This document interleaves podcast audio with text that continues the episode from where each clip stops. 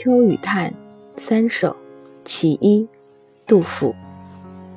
雨中百草秋烂死，阶下决明颜色鲜。竹叶满枝翠羽盖，开花无数黄金钱。凉风萧萧吹乳疾，恐汝后时难独立。堂上书生空白头，临风三袖心相契。这首诗当中的决明，指的，就是咱中国人特别熟悉的决明子。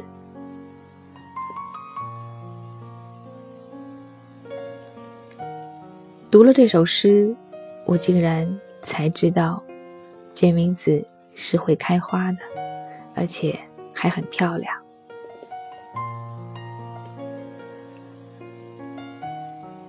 植物生物的知识。少得如此的可怜。初读下来，那竹叶满枝，翠羽盖，开花无数黄金钱，我瞬间竟然想到的只是菊花而已。再读，才知那绝名真的指的是我女儿每天在澡盆里玩的那个决明子。想来决明子也真的是一个。奇妙的植物，开花好看，结籽。原以为只是炒熟了可以入药，泡茶可以明目，现在才发现它其实多了一个功能。小孩都喜欢玩水玩沙，下雨天不能出门的时候，又或者家附近的公园若没有一个沙坑，又或者你嫌玩沙子太脏的时候。你可以学我，上万能的某宝上买上几十斤决明子，孩子一样可以玩得很开心。当杜甫写下这一首歌颂决明的诗，并且与决明临风三秀心相契、惺惺相惜的时候，大概没有想到，其实决明子和他大有不同。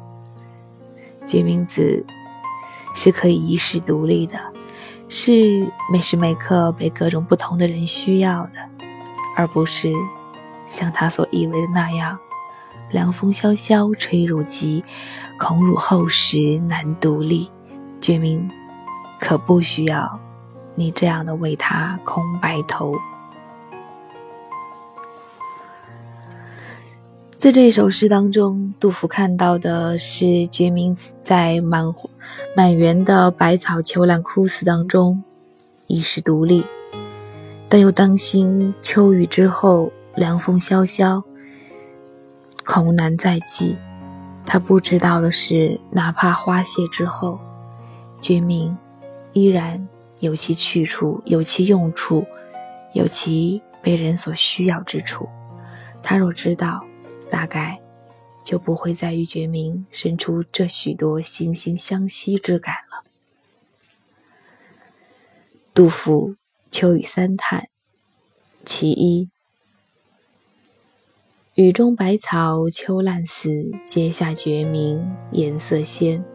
朱叶满枝翠翠羽盖，开花无数黄金钱。凉风萧萧吹乳疾。